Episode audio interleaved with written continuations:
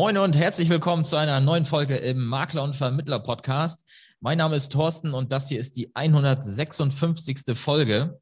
Und heute habe ich einen Gast, der heißt Tino. Und Tino ist, wenn ich richtig recherchiert habe, 41 Jahre jung, kommt aus Karlsruhe und äh, ist Inhaber der oder einer der Inhaber einer der Gesichter der Köpfe hinter der ZVO GmbH. Er wird selten auf Fotos ohne Champagner gesehen er, wird, er, wird regelmäßig von Facebook gesperrt. Seine Leidenschaft sind äh, Geschäftsaufbau und Immobilien. Und ja, jetzt ist er bei mir im Interview. Herzlich willkommen, Tino. Ja, hallo Thorsten, schön bei dir zu sein. Freut mich. Ja, ich hoffe, ich habe dich jetzt nicht äh, falsch dargestellt. Ich glaube, das passt ganz gut, zumindest wenn man jetzt so ein bisschen äh, mit einem kleinen Witz darüber nachdenkt. Und ja, Nein, lass uns. Du, du, Entschuldige, genauso ganz spannend. Du hast gerade uns, ähm, ähm, du bist der Erste, der uns jetzt richtig oder mich von der Firma richtig vorgestellt hat mit ZVO GmbH, weil bis letzte Woche hießen wir noch Zusatzversicherung Online GmbH, immer nur ZVO abgekürzt, aber jetzt hatten wir die Namensänderung. Wir heißen jetzt offiziell ZVO GmbH und du bist jetzt der Erste, der das richtig gesagt hat. Ohne dass ich es wusste. Das ist doch geil. Ja. Ohne dass ich es wusste. Hammer. Und aber es ist trotzdem, wenn man es ausschreiben würde, immer noch Zusatzversicherung online Nein. oder einfach nur ZVO Nein. ist jetzt ein Kunstname sozusagen. Ganz genau, ganz, okay. ganz genau. Wir, wir, überlegen uns noch eine geile Story, die irgendwann passt, aber es ist genau, also ursprünglich, also der Gründer unserer Firma, der Wilfried Schöler, der hat uns mal, also der hat die Firma mal Zusatzversicherung Online GmbH genannt, weil die, die, die Firma früher auch nur Zusatzversicherung gemacht hat. Ja, wir machen aber mittlerweile viel, viel mehr und da passt der Name einfach nicht mehr. Ja, vielleicht solltet ihr einfach ziemlich viel Online-Umsatz nehmen. Ja, wir haben auch schon was zuverlässig. Äh, da, da gibt es ja, ach Gott, wir haben schon viele Ideen gehabt, aber wir heißen jetzt einfach ZVO GmbH. Ja, cool. Schön. So, dann lass uns mal anfangen. Du bist ja jetzt nicht als ZVO-Inhaber oder Gründer vom Himmel gefallen. Du hast ja gerade schon erzählt, der Gründer der Firma, also du warst es nicht. Ähm, erzähl doch mal, wie kam es dazu? Hol gerne ein bisschen aus. Wo kommst du her? Du bist seit 23 Jahren in der Branche, was ja auch äh, erstaunlich oh. ist, wenn, wenn du wenn du ähm, 41 Jahre alt bist, dann bist du ja mhm. schon, also da bist du ja quasi von der Schule direkt in die, in die Branche rein oder vielleicht sogar schon während der Schule noch gestartet. Äh, ja, erzähl doch mal. Wie war das? Ja, du hast, du hast völlig recht. Also 41 bin ich seit gestern. Also von daher bist du auch der Erste, der mich jetzt richtig vom Alter anspricht mit 41. ähm, und die, das Thema 23 Jahre in der Branche passt auch. Also ich bin wie Ende der 90er Jahre sehr, sehr viele über den Strukturvertrieb ähm, ähm, in die Finanzbranche gekommen. Jetzt gibt es nicht so viele Möglichkeiten. Bei mir war es die deutsche Vermögensberatung. Ganz klassisch, einen Anruf bekommen, samstags, Tino, hast du nicht Lust, Geld nebenher verdienen, wir suchen da gute Leute. Ich war 17 Jahre alt, 17,5 Jahre alt und war dann auf so einem Berufsinformationsseminar und war begeistert. Also ich war damals in der 11. Klasse Gymnasium. Ich war begeistert von dieser Vorstellung, ähm, wie viel Geld man da verdienen kann in der Branche, wie schnell man reich wird. Und das habe ich meinen Eltern auch erzählt. Habe gesagt, so, die Schule mache ich euch zuliebe natürlich noch fertig. Ähm, aber danach weder, ich brauche kein Studium, ich brauche ähm, keine Ausbildung, weil ich bin ja bei der Deutschen Vermögensberatung und eh in zehn Jahren Direktionsleiter und Multimillionär. Ähm, so ist es nicht ganz gekommen. Meine Eltern waren natürlich auch nicht ganz so begeistert, konnten mich aber auch nicht ganz davon abbringen. Also ich bin dann wirklich nach, nach, nach dem Abitur bei der deutschen Vermögensberatung geblieben. Ja, aber da schon schnell gemerkt, es ist nicht, nicht mein Ding. Wobei ich damals schon, schon recht gut verdient habe mit Anfang 20, aber durch die Hilfe durch meinen Vater, der damals freier Handelsvertreter für Bauelemente war und durch ihn habe ich viele kleinere Gewerbekunden als Kunden bekommen. Also habe dann schon gut verdient, aber mit, mit den DVAG-Produkten bin ich dann irgendwann nicht mehr weitergekommen und auch mit meinen Ansprechpartnern. Dann habe ich 2003 mit meinem damaligen Geschäftsstellenleiter meine erste Makler GmbH gegründet.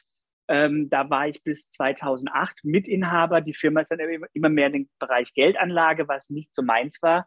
Dann bin ich da ausgeschieden und hatte dann das Angebot 2009, eine Maklerfirma in Karlsruhe zu erwerben. Eine kleine Maklerfirma, die in Schieflage geraten ist durch Fehlinvestment, durch viele, viele Fehler einfach.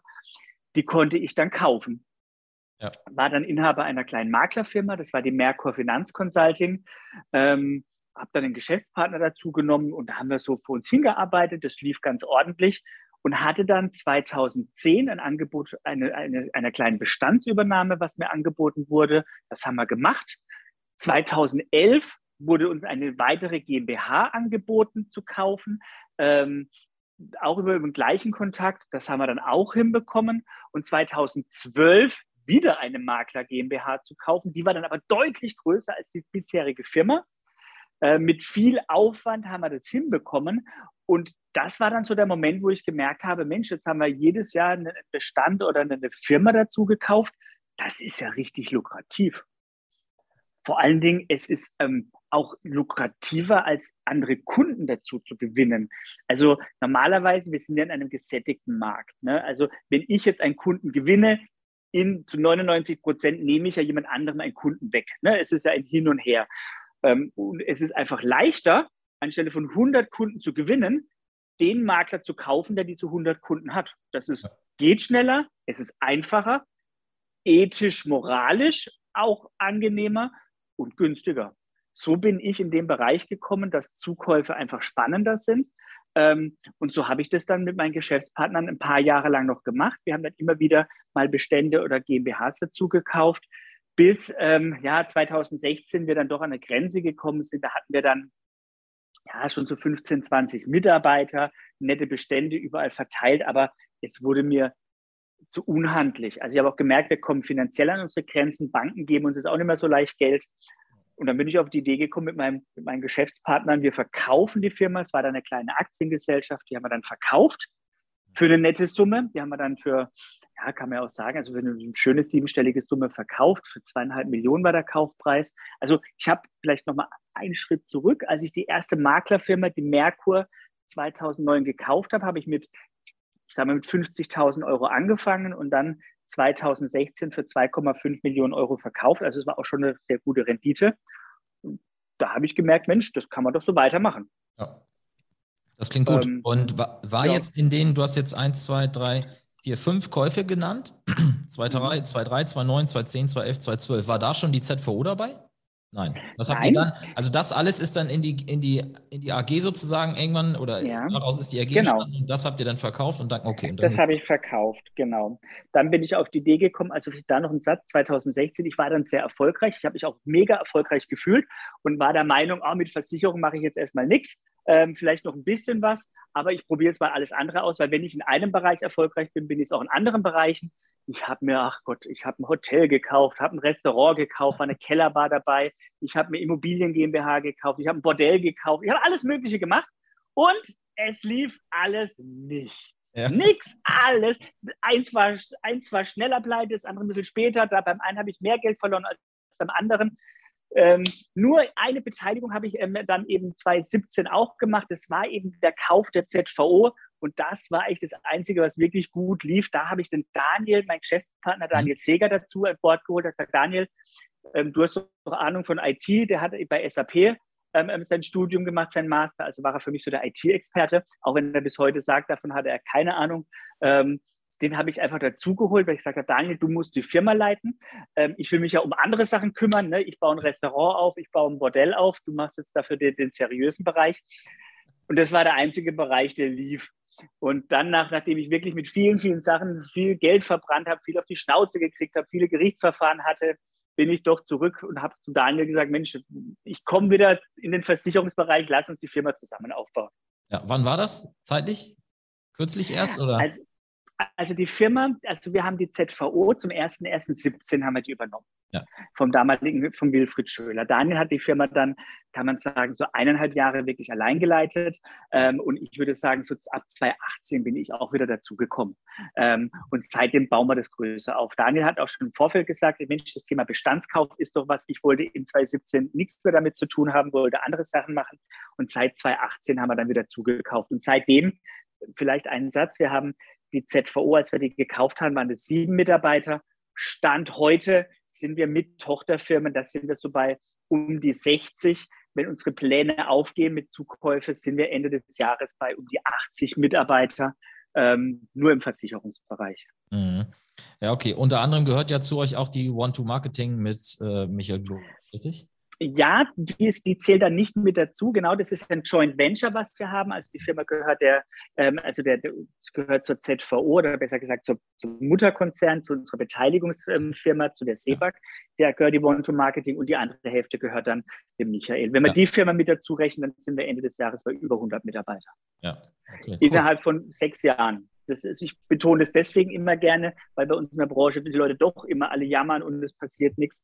Naja, wir haben jetzt innerhalb von sechs Jahren ähm, dann ein Unternehmen mit 100 Mitarbeitern aufgebaut. Ja, das muss man erstmal machen und dann auch noch äh, so, dass es funktioniert. Ja, cool. Ähm, jetzt stellt sich mir folgende Frage. Jetzt ist ja natürlich das Bestandskaufthema, das, das ist ja in aller Munde und ich glaube, dein Name wird auch äh, eng damit verbunden, zumindest wenn man in der Social Media Bubble mhm. unterwegs ist. Und da gibt es natürlich noch ein paar weitere, aber ich glaube, du bist da immer mit weiter vorne. Und Jetzt ist ja die Frage, wenn ihr dort Bestände kauft, ich sage mal, einen nach dem anderen sozusagen, ein, zwei im Jahr. Und mhm. ich, ich kenne die Zahlen jetzt nicht, aber ich gehe ja mal davon aus, da werden ja pro Bestandskauf kommen da ja irgendwie 200 bis 800 Kundenkontakte in euren Orbit rein sozusagen.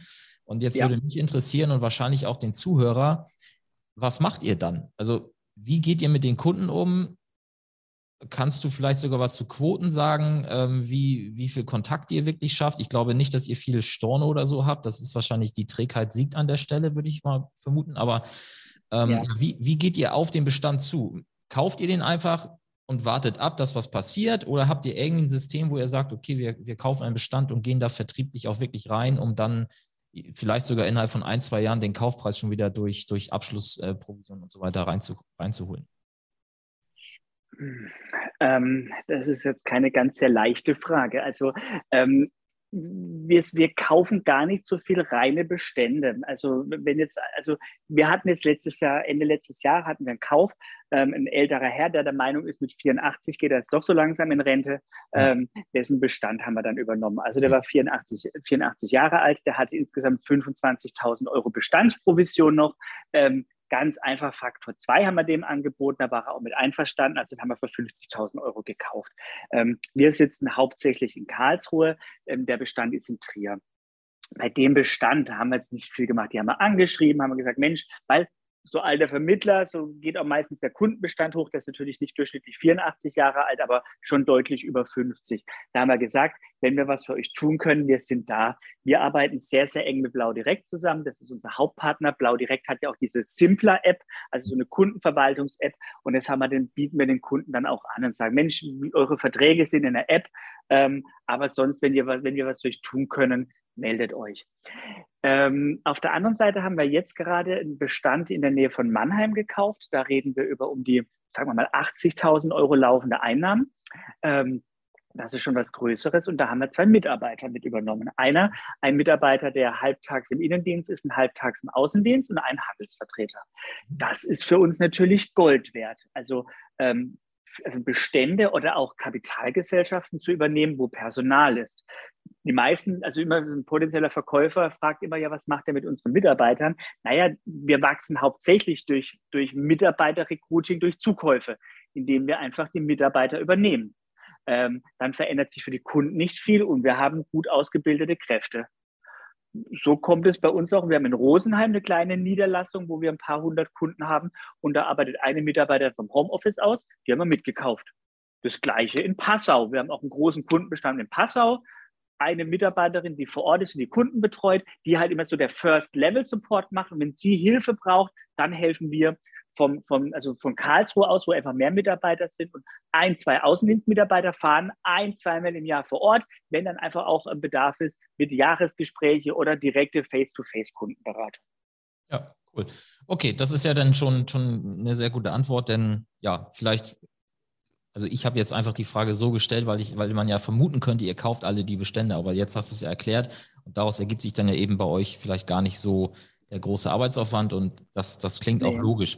Jetzt würde mich interessieren, eine Einschätzung von dir. Wir haben ja viele Zuhörer, die jetzt gerade anfangen, Makler zu sein, äh, vielleicht auch alleine sind, maximal vielleicht eine Assistentin haben oder vielleicht einen 84er als, als Handelsvertreter mit als äh, Co-Gründer oder wie auch immer.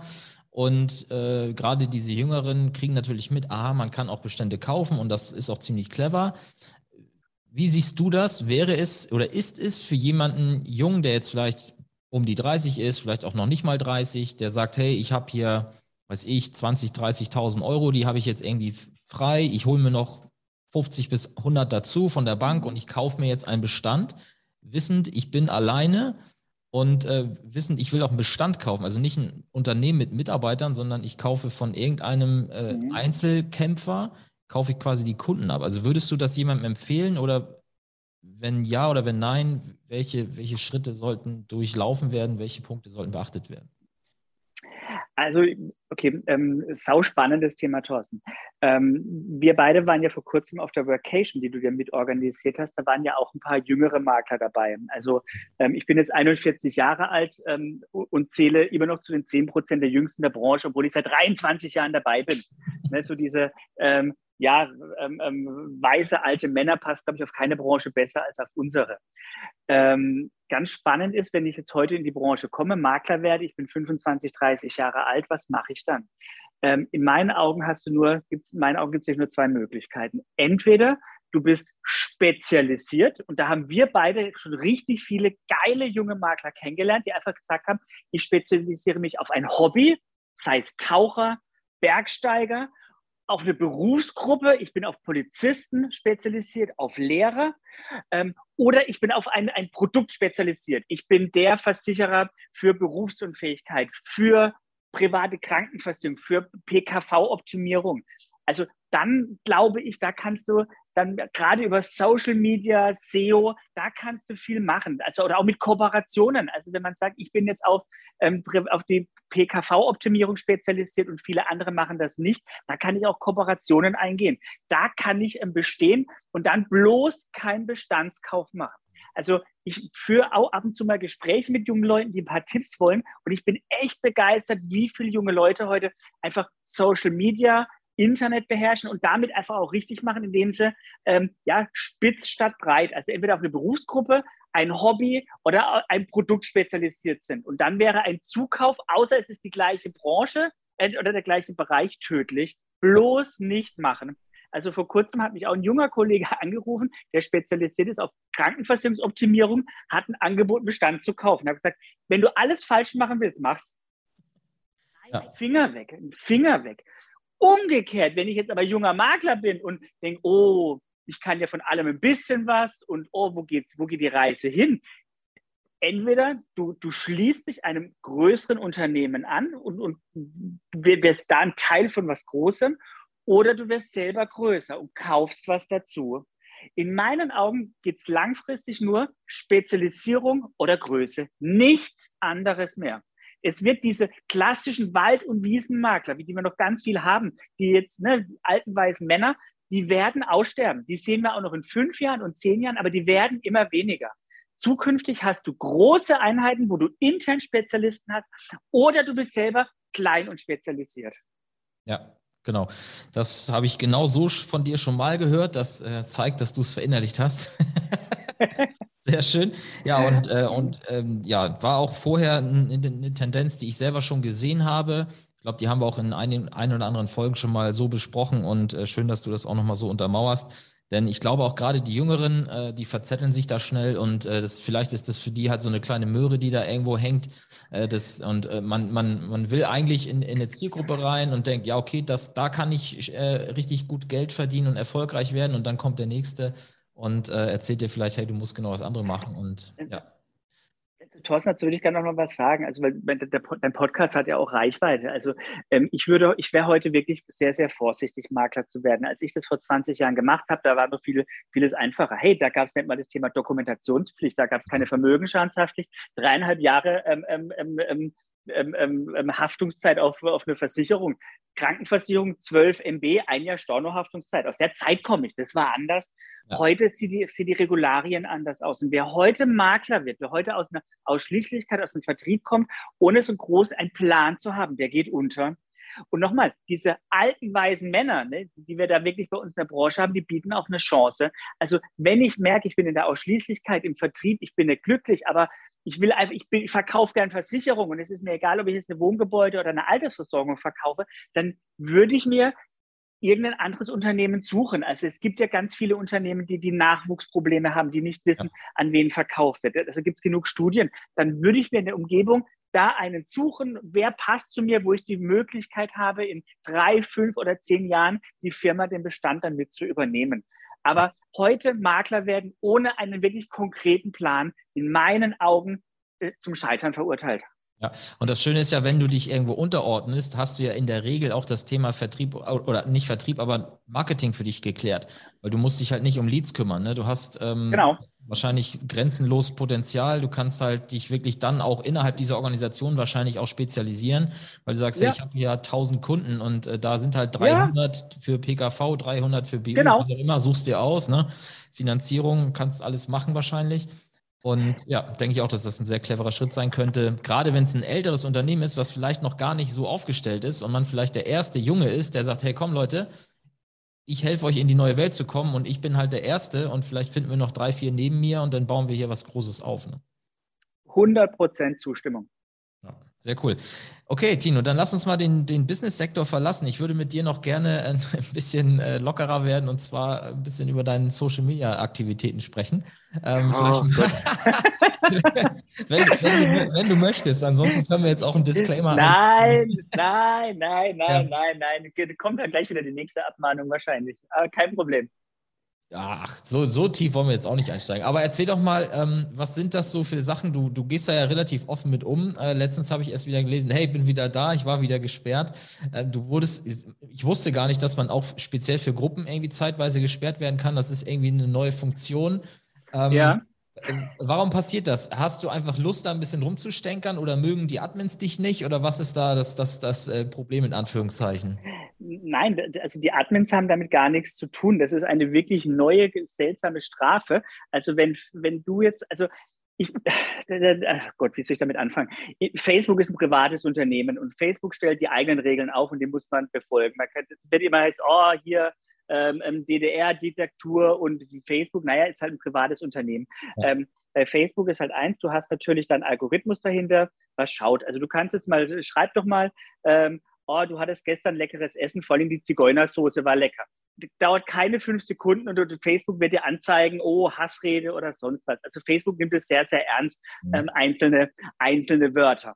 Ähm, und dann ist eins, wenn, wenn du dann, wenn Facebook, wenn du da zwei, dreimal gegen was verstößt, dann sagt Facebook, so, reicht, ähm, du kannst jetzt, ähm, da, da, du wirst im Facebook-Feed herabgestuft und du wirst jetzt für vier Wochen in allen Gruppen gesperrt. Also auch wenn du du schreibst auf meiner Seite jetzt dreimal Zigeunersoße.